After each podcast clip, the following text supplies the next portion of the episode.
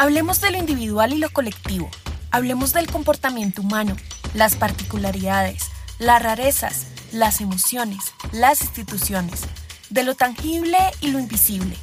Hablemos de todo aquello que nos hace humanos y hablemos desde las ciencias sociales. De eso se trata este podcast, de hablar, de oír, de argumentar, de ser críticos, de detenerse y decir, ese es el punto.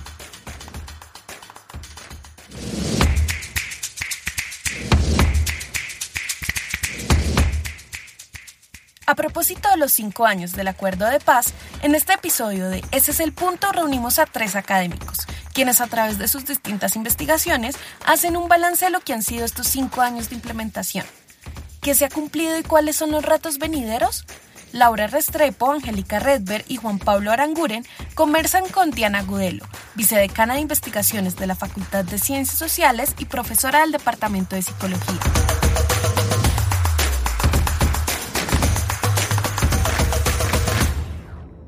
Hola a todos, bienvenidos a nuestro episodio de Ese es el punto, un podcast de la Facultad de Ciencias Sociales que llevamos a cabo con el equipo de comunicaciones de la facultad y con el apoyo de 070. Vamos a estar hablando de ese tema durante unos minutos con tres profesores de la universidad, tres personas que han estado de cerca acompañando también estos procesos e interesados también desde sus perspectivas académicas y profesionales con el tema. Quiero presentarles entonces a nuestros invitados. Tenemos a Laura Betancourt. Laura es abogada y es la coordinadora de la maestría en construcción de paz, uno de los programas emblemáticos que tenemos en la universidad, que es un programa eh, interdisciplinario, como obviamente lo merece un tema como estos. Nuestra segunda invitada es Angélica Redberg, politóloga, profesora del Departamento de Ciencia Política. Y Angélica, además de estar eh, investigando alrededor de los temas de paz y conflicto, también ha acompañado y estuvo en las conversaciones para la firma de los acuerdos en La Habana. Y tenemos a Juan Pablo Aranguren, psicólogo e historiador, profesor del Departamento de Psicología, quien tiene dentro de su trayectoria académica investigativa pues todo un recorrido alrededor de los temas de paz y conflicto. Yo quisiera que de manera general empezáramos desde la perspectiva de cada uno de ustedes por hacer un balance, empecemos por hacer un balance breve en lo que cada uno de ustedes resumiría que ha sido este proceso de cinco años de transición. Pues yo creo que como balance podríamos hablar de, de muchas cosas. Yo creo que hay una percepción, siento yo, como desigual, como irregular, eh, con altibajos, con percepciones algunas muy optimistas y otras muy negativas. Creo que hay extremos que se mezclan pero creo que en general ha mostrado la importancia y la relevancia de este proceso que se dio y que se está implementando. Siento que también ha demostrado que es incompleto, es decir, no es esta idea de que ya logramos la paz con la firma de un acuerdo o con la implementación de un acuerdo. Hace falta, es decir, esta idea de posconflicto mientras seguimos en conflicto es un reto eh, difícil que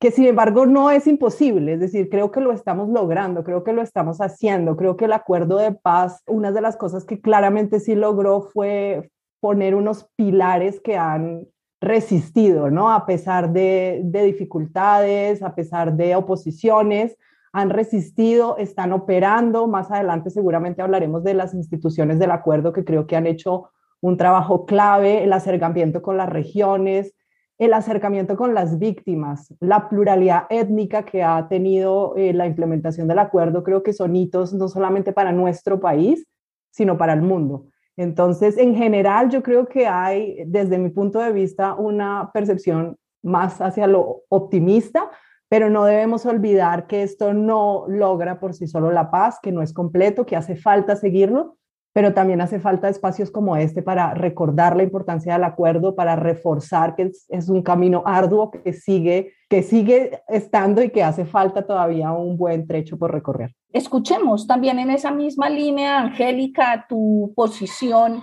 alrededor de ese balance de lo que tenemos hoy tras cinco años de firma de los acuerdos de paz. Yo quisiera, por un lado, secundar muchas de las cosas que Laura acaba de decir. Yo pienso que eh, lo que estamos viendo en Colombia es un poquito una trayectoria típica de los procesos de paz, en el sentido de que al inicio, cuando recién se firma un acuerdo, eh, y ese es un poquito el momento eh, del año 2015, 2016, 2017, a pesar del, de la experiencia con el plebiscito en general, las, las sensaciones de grandes expectativas, grandes esperanzas con respecto a lo que el acuerdo de paz podía lograr seguido por una enorme frustración por las demoras y por los retos que efectivamente tiene la implementación no solo del colombiano, sino de cualquier acuerdo de paz. Lo que estamos viendo en estudios recientes es que ya hay de nuevo creciente apoyo con que la solución del conflicto colombiano era negociada, que el acuerdo era necesario y que la expectativa de las dificultades continúan. Entonces, de alguna manera siento que quiero hacer mías las palabras de un funcionario de la ONU que una vez le dijo a una colega que la paz no es café instantáneo, es decir, no se logra ya, es un proceso lento, es difícil, no solo va para adelante, hay muchísimos retrocesos, frustraciones, expectativas incumplidas, eh, y eso claramente lo estamos viviendo en Colombia. Sin embargo, eh, yo creo que si uno adopta una perspectiva de largo plazo, es más fácil ser medianamente optimista, como de hecho lo es, por ejemplo, la comunidad internacional que nos observa. Lo cierto es que las FARC se desmovilizaron como estructura armada, entregaron eh, miles de armas y armamento y municiones, ayudaron en la labor de identificar campos minados para que esos campos vuelvan a ser eh, utilizables y habitables por las comunidades que ahí residen. Eh, las FARC se volvieron partido político y tienen cinco curules en Senado, cinco en Cámara por dos periodos legislativos. Están aprendiendo las dificultades de ser partido político en Colombia y jugar a las alianzas y las concertaciones. Y creo que ese es un dato que para mi generación, por lo menos, que siempre le apostó mucho a la importancia de abrir los espacios políticos para las voces disidentes, es un hecho muy importante.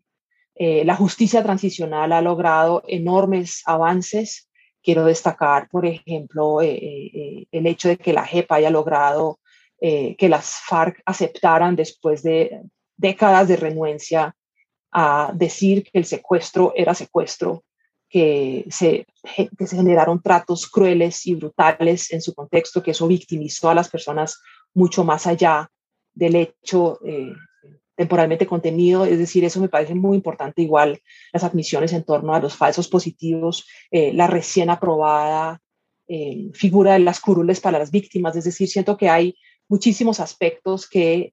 cinco años después de esa firma nos deberían infundir, por lo menos con la esperanza de que todos los escollos que estamos viviendo lentamente eh, podrán ser resueltos. El gran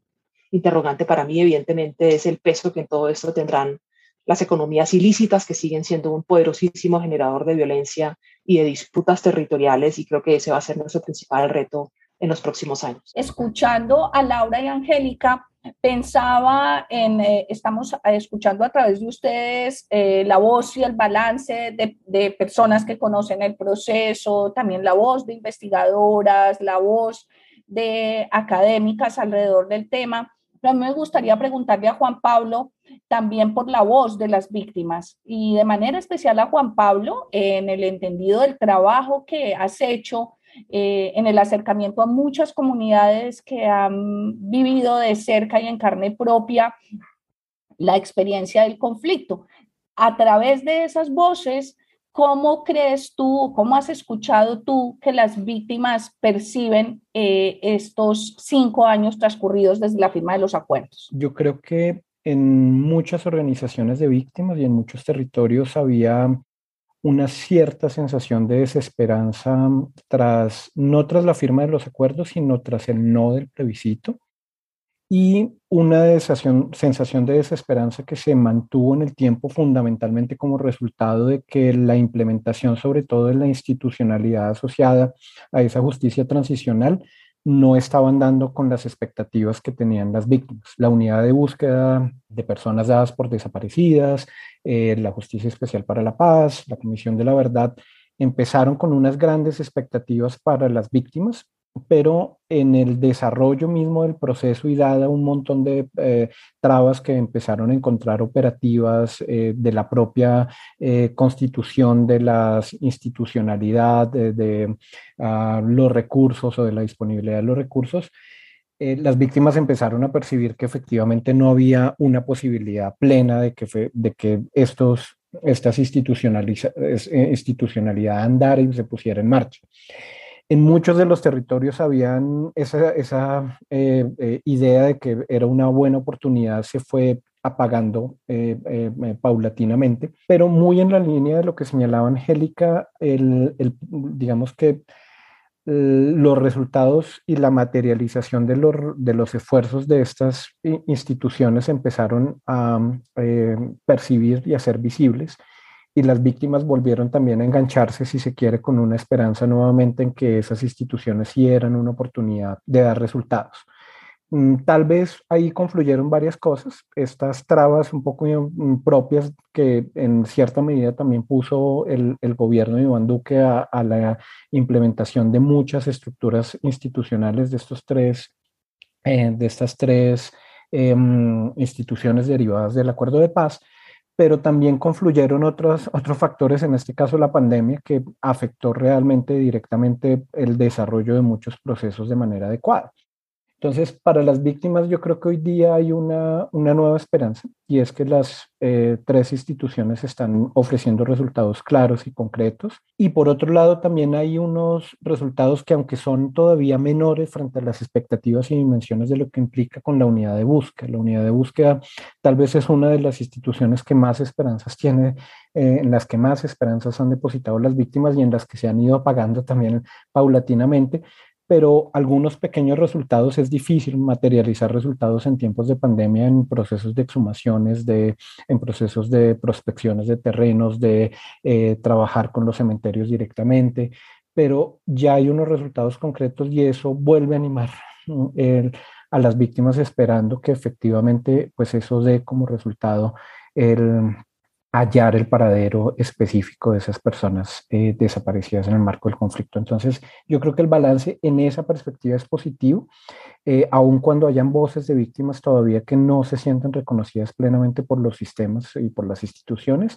y aun cuando hayan víctimas todavía que sienten que, que las voces de los victimarios, por ejemplo, las voces de los excombatientes todavía son arrogantes eh, y son em, revictimizantes, como en el caso de las víctimas de secuestro.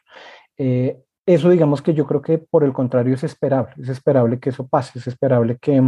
que, algunas víctimas de secuestro se sientan profundamente indignadas y con razón frente a mm, unos, mm, unas voces un poco temerarias y a veces em, orgullosas del combatiente, ¿no? de los combatientes de la FARC frente al secuestro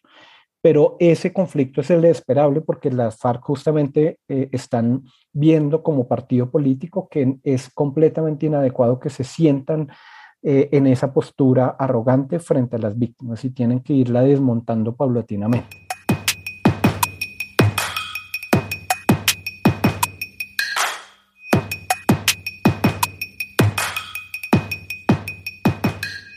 Totalmente de acuerdo. Escucharlos nos muestra un em, abanico de retos. Yo voy a proponerles que, que hablemos de tres de ellos, pero quiero recoger, antes de, pasar a ese punto, eh, la visión optimista y la visión esperanzadora. Sin duda, y reconociendo que este es un eh, proceso imperfecto, es claramente el camino que encontramos más idóneo y que cuando hacemos un balance, evidentemente estamos identificando cuáles han sido todos los aciertos y lo que ha permitido este proceso en relación con el reconocimiento de la responsabilidad en la comisión de los delitos. Pero hablando de los desafíos que nos han dejado estos cinco años de implementación de los acuerdos, quisiera empezar, eh, Laura, con que habláramos del desafío respecto de la justicia transicional, todo lo que impacta en la sociedad colombiana y en el reconocimiento de la responsabilidad en la comisión de los delitos, la existencia de este modelo de justicia y la necesidad, la conveniencia de su permanencia para el esclarecimiento de la verdad y la asignación de responsabilidad frente a los hechos ocurridos en el marco del conflicto. Hemos ya hablado, y lo han dicho Juan Pablo y Angélica, de algunos logros concretos de, de, la Justicia Especial para la Paz, que es un poco la que más llama la atención por ser la parte de, justicia, ¿no? Que va a señalar responsabilidades, que va a hablar como de delitos penales y, y va probablemente a dar sanciones concretas a máximos responsables. Entonces hay como una atención particular en, en la JEP, en su trabajo, pero además de estos macrocasos que llaman tanto la atención con razón eh, en los medios y en, y en la opinión pública nacional e internacional, yo quisiera también destacar que la JEP hace tantas cosas, tantas cosas al tiempo que es muy difícil incluso seguirle la pista. Y por ejemplo, hay pequeñas cosas que no salen tantos en los medios que a mí me parecen muy destacables como de pronto suenan muy, muy leguleyas, bueno, sale mi lado abogado ahí, pero las víctimas mismas han dado herramientas a la JEP para extender su, su mandato e interpretar cosas como el uso de medidas cautelares. Eso es una cosa procesal que normalmente se usa para proteger un proceso, algo muy formal que es un renglón en un artículo. Las mismas víctimas han invitado a la JEP y la JEP ha reinterpretado esa figura procesal para, por ejemplo, proteger más de 17 lugares en todo el territorio donde se presuntamente hay personas inhumadas. Y gracias a esa protección se han logrado no solamente eh, encontrar muchos cuerpos enterrados allí, sino con el apoyo de medicina legal, reconocer a esas personas y entregárselas a sus familiares. Esos son trabajos que se hacen diarios. Este acercamiento de la JEP, por ejemplo, todos los protocolos que se han hecho para cómo se debe recibir testimonios y notificar, por ejemplo, a personas de comunidades indígenas o comunidades afropalenqueras y raizales, que es distinto, que implica entender el proceso judicial de forma totalmente distinta como se entiende en Colombia. El sistema integral y sus tres instituciones, pero en este caso estoy hablando de la JEP, han hecho un esfuerzo para poner en práctica realmente esa pluralidad, para poner en práctica muchos elementos eh, restaurativos en pequeños aspectos, como lo que decía de las medidas cautelares, y en estos grandes autos de los macrocasos con la imputación. Yo quisiera hablar de otro reto que Angélica señalaba y que yo creo que es decisivo y tiene que ver con todas eh, las economías ilegales eh, no solo relacionadas con el narcotráfico, sino, por ejemplo, relacionadas con la explotación de minerales y que han también surgido como nuevos desafíos en todos estos procesos. Yo creo que este es un reto importante, de alguna manera, que tú mencionabas, eh, Angélica, y que me gustaría que desarrolláramos un poquito más. Con gusto, pues no, no es tan nuevo el reto, digamos, Colombia tiene este problema hace décadas eh, y la guerra contra las drogas, de la cual Colombia ha formado parte, es un problema, digamos, a nivel mundial hace muchísimos años que ha pasado por diferentes fases eh, e iniciativas. Y yo creo que ocurre en este caso, y esto me parece llamativo, que hay un creciente consenso, no solo nacional, sino internacional incluso, en torno a que perseguir o reprimir las drogas en contextos de eh, desarrollo deficiente o pobreza abierta es mínimamente muy difícil, si no imposible. Me llamó la atención, por ejemplo, en un debate reciente que hicimos con precandidatos presidenciales en la Universidad de los Andes, que no importa en qué lugar del espectro ideológico se ubicaban, concordaban en decir que eh, la guerra contra las drogas, así como estaba planteada, no funcionaba. Eh, eso tiene que ver en parte, obviamente, con que Colombia sola no puede resolver ese problema, porque nuestro, nuestro, digamos, la, la, la, oferta está aquí, pero la demanda está en otros lados. Eh, de hecho, la demanda parece haber crecido en épocas de pandemia y por tanto, digamos, Colombia no puede resolverlo sola, pero eso no significa que no pueda hacer nada. Y lo que sí puede hacer, evidentemente, tiene que ver con aumentar capacidad estatal y capacidad económica por parte de las comunidades en las regiones que cultivan. Eso no es un programa específico, específico para las regiones directamente afectadas, sino realmente solo funcionaría en la medida en que forme parte de una estrategia nacional de integrar activamente esas regiones en el mercado nacional creando infraestructura decente para que puedan movilizar productos legales, creando eh, oportunidades para salud y educación en esas regiones. Es decir, yo creo que uno de los errores que a veces cometemos pensando en economías ilícitas es suponer que ese es un problema de esas regiones y por el contrario, considero que la solución tiene que ser nacional y tiene que ver con una mucha más cercana colaboración entre las regiones afectadas y las autoridades y las economías centrales y urbanas. Y también involucrar, por ejemplo, respecto de las políticas de drogas de una manera más directa a otros países, ya no solo con los aportes económicos para la lucha contra las drogas que, que se reciben de los Estados Unidos, por ejemplo, sino en general la identificación del involucramiento global en un problema que no es solo de Colombia, como tú lo estás señalando. El otro reto que a mí me gustaría conversar y para el que le quiero dar la palabra a Juan Pablo es en relación con el recrudecimiento en el último tiempo del asesinato de líderes sociales, marcado por ese recrudecimiento de estas acciones que de alguna manera o de gran manera pues también ponen en riesgo la estabilidad de los procesos y ponen en riesgo también la conformación de las eh, resistencias civiles no violentas y la organización de las comunidades alrededor de propuestas alternativas de paz. Por un lado, en el caso del asesinato de líderes sociales estamos eh, asistiendo fundamentalmente a una un recrudecimiento de algo que venía pasando mm, antes también, y era que no solamente había asesinato de, de estos liderazgos comunales, sino que habían eh, amenazas también y unas amenazas sistemáticas que terminaban por borrar el liderazgo completamente, porque obligaron en muchos casos al exilio, eh, al desplazamiento, y eso pues eh, conllevó a que muchos de los liderazgos de organizaciones de base comunitaria pues se hubieran afectados en el pasado. Ahora lo que estamos lo, lo, que yo percibo que ha, ha venido transformándose es un, un, cambio en el modus operandi.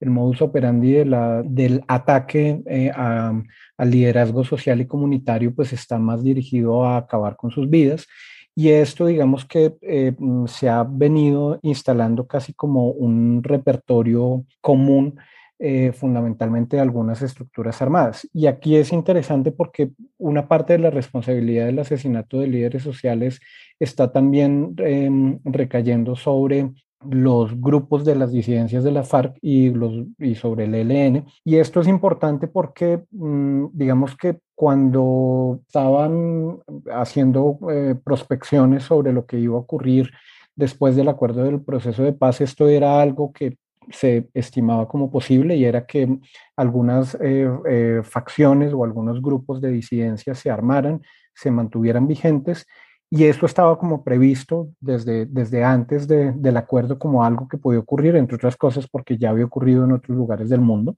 eh, tras un acuerdo de paz. Y lo que ocurrió fundamentalmente es que el Estado colombiano no respondió de manera adecuada a esas alertas que debía suponer atacar o prevenir. Y en esa medida, digamos que la, emergencia de estos asesinatos de líderes sociales por parte de disidencias de la FARC no son el resultado de un acuerdo de paz mal logrado, sino más bien de la no implementación completa del acuerdo de paz.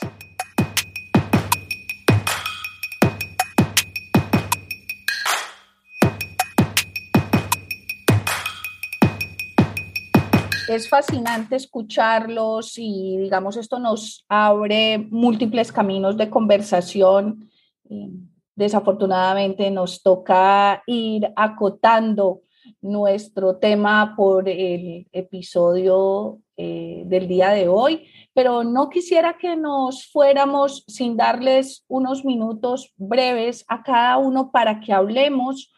un poquito del el trabajo que ustedes desarrollan como académicos. Creo que es una buena oportunidad para hablar con Laura de su trabajo alrededor de la educación para la paz y alrededor también de la función que cumples, Laura, en este momento en la coordinación de la maestría en construcción de paz. También esta maestría está cumpliendo cinco años y tiene todo el sentido eh, también poder saber un poco qué ha logrado la maestría, qué sabemos hoy,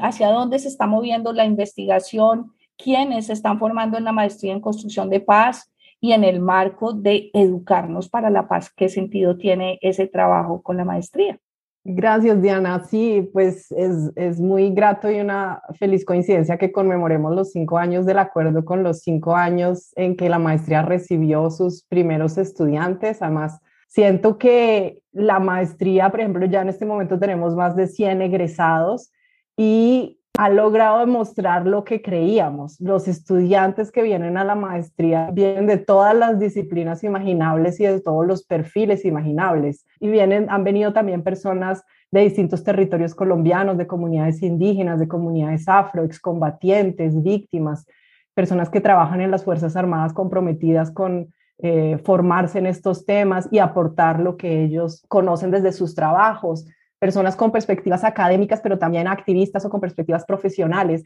Y siento que, digamos, el éxito que ha tenido la maestría sostenido en estos cinco años también demuestra la necesidad de este tipo de programas interdisciplinarios eh, que le apuestan a pensar el país, a resaltar la importancia de la academia eh, en transmitir esto en este tipo de programas. Entonces, eh, pues sí, para mí es muy grato estar en este momento coordinando. Yo vengo de la Facultad de Derecho, eh, entonces también eso es una apuesta por mostrar este trabajo interfacultades entre ciencias sociales y derecho y otras facultades que trabajan con la maestría. Estupendo, eh, Laura. Y vamos a ir cerrando con Angélica y Juan Pablo. Eh, cuéntenos un poquito en, alrededor de esa pregunta de la pertinencia de las ciencias sociales y lo que las ciencias sociales tienen para decir alrededor de estos desafíos que nos impone la firma de los acuerdos y el seguir pensando el camino de la paz. Si quieren, eh, tomémonos unos minutos, Angélica y Juan Pablo, y hablamos un poquito de esos trabajos en los que ustedes están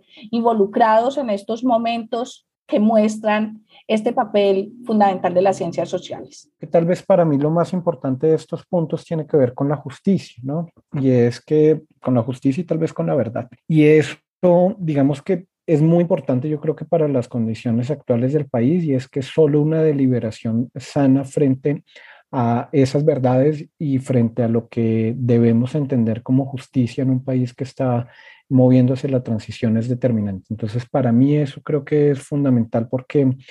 en el acompañamiento a las historias de las víctimas encuentro que esa es la demanda fundamental, escuchando a las eh, madres de falsos positivos, Em, yo creo que lo que está pasando en este momento es un poco lo que ellas estaban esperando que se diera en algún momento. Y yo creo que para ellas es valioso, importante y significativo en términos también de salud mental. Miren que para mí las ciencias sociales son mi refugio, eh, son mi refugio y la apuesta que tengo como profesional de cara al futuro de la paz y del país. Yo, yo siento una y otra vez que saber leer varias realidades, conservar el interés por conocer, crear puentes para poner a dialogar diferentes grupos, es algo que no solamente es importante desde el punto de vista de la construcción de conocimiento robusto eh, para que otros tomen buenas decisiones, sino también es un lugar, es una, actividad que a mí personalmente me genera muchísima eh, autoeficacia, o sea, yo siento que eso yo lo puedo hacer y lo quiero seguir haciendo, entonces frente a la desesperanza me da una herramienta de cómo abordarlo y porque además sigo sintiendo que todo este mundo de la construcción de paz, a pesar de lo complejo y lo frustrante, etcétera, es también increíblemente fascinante y, me llena no solo de angustia, sino también de muchísimas muchísimas ilusiones y esperanzas de, un futuro mejor. Entonces, puede sonar como muy, muy pomposo esto que estoy diciendo, pero para mí el tema de la pertinencia nunca ha sido una, una, cuestión de discusión y por el contrario la reivindico todos los días a la luz del trabajo que realizo. Nos vamos a despedir, no sin antes agradecerles a Juan Pablo, Laura y Angélica por esta nutrida conversación que nos abre muchas oportunidades y muchos caminos, que nos deja en claro las posibilidades que tenemos como académicos y como sociedad, la pertinencia de las ciencias sociales, la necesidad de seguir construyendo el camino de la paz que está iniciándose apenas. Si pensamos cinco años son muy poco tiempo en todo caso para pensar un proceso de reconstrucción como país alrededor de tantas necesidades y tantos dolores y tantas heridas abiertas. Así que los invitamos de manera muy, muy especial a que se acerquen también a nuestra página web, a las publicaciones permanentes de nuestros profesores, de nuestro equipo comprometido con unas ciencias sociales que tienen mucho que decir en los problemas del país.